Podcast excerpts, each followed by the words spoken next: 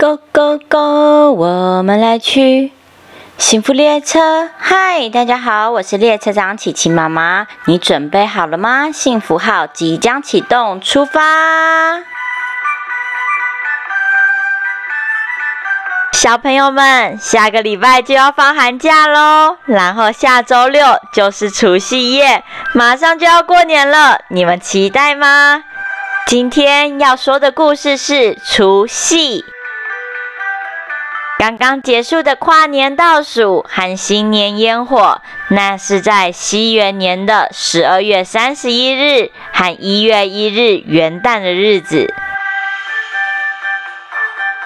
中华文化历史悠久，以前的华人不使用西元年，而是使用农历。农历一样有十二个月，每个月的天数会因为天文的变化。而有二十九天和三十天的差别。除夕就是每年农历的十二月三十日，是每年的最后一天。除夕一早，家家户户开始除旧布新、贴春联，借由清洁打扫来挥别过去的不好，迎接美好的新的一年。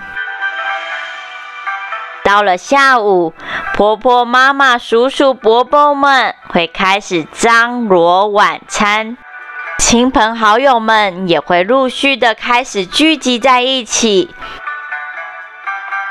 年终的最后一天是家人朋友聚集的日子，彼此关心，彼此分享，也互相鼓励。晚餐时刻到了。除夕夜的年夜饭，每道菜色都有很特殊的意义哟。通常，琪琪妈妈的家里会出现小朋友最喜欢的炸年糕，意喻年年高升。不管是爸爸妈妈的业绩，还是爷爷奶奶的股票，甚至是小朋友的身高，我们都希望大家可以年年高升。再来会出现的是水饺，因为它的外形长得像金元宝，希望大家吃元宝，然后可以招财进宝，赚大钱。当然，每年也会有一条鱼，象征每一年赚的钱财能力都还有剩余，年年有余。一瓮常年菜鸡汤也是非常必要的菜色哦。常年菜长长的外形，加上它本来就有丰富的纤维和抗氧化物，人们认为在除夕夜下吃下常年菜，可以健健康康活得长长久久。冷冷的冬天，家人们团圆聚在一起。共同吃一锅鸡汤，象征着家人们团聚团圆，全家兴旺。年夜饭后就是小朋友最爱的那一 part，发压岁钱。压岁钱的由来是什么呢？很久很久以前，有一对老夫妻，他们年纪很大很大的时候，才生了一个宝贝儿子。他们非常的保护他们的孩子，但他们知道，每年的年终年三十的时候，都会出现一只年 monster。老夫妇为了要保护孩子，想了个办法。他们将八个铜钱放进红色袋子里，然后放在孩子的枕头边。那天夜里，年兽溜进了屋内，将手伸向孩子时，不小心震动了那个红色袋子，里头的钱币铿锵作响。然后还发出闪闪的亮光。年兽被这个突然的声响和亮光吓得给逃跑了。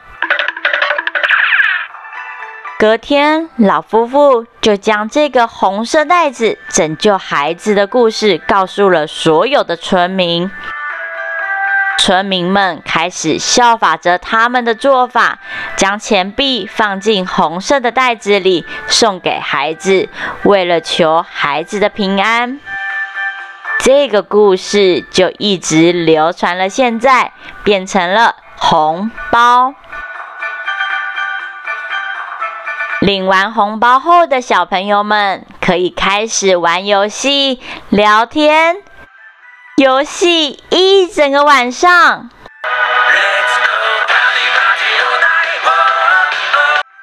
一整个晚上不睡觉，也是来自于很久很久以前，大家聚在一起不敢睡觉，是为了要守护着家人，不让年怪兽趁机闯入家中。年关就这样被大家一起守护了，新的一年也在大家的团聚团圆中欢乐的到来。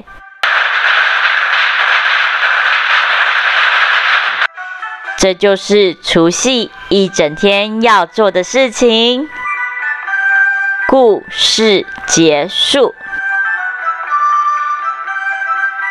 感恩节、圣诞节、元旦、除夕、春节，这些都是在每年年底会来到的节庆。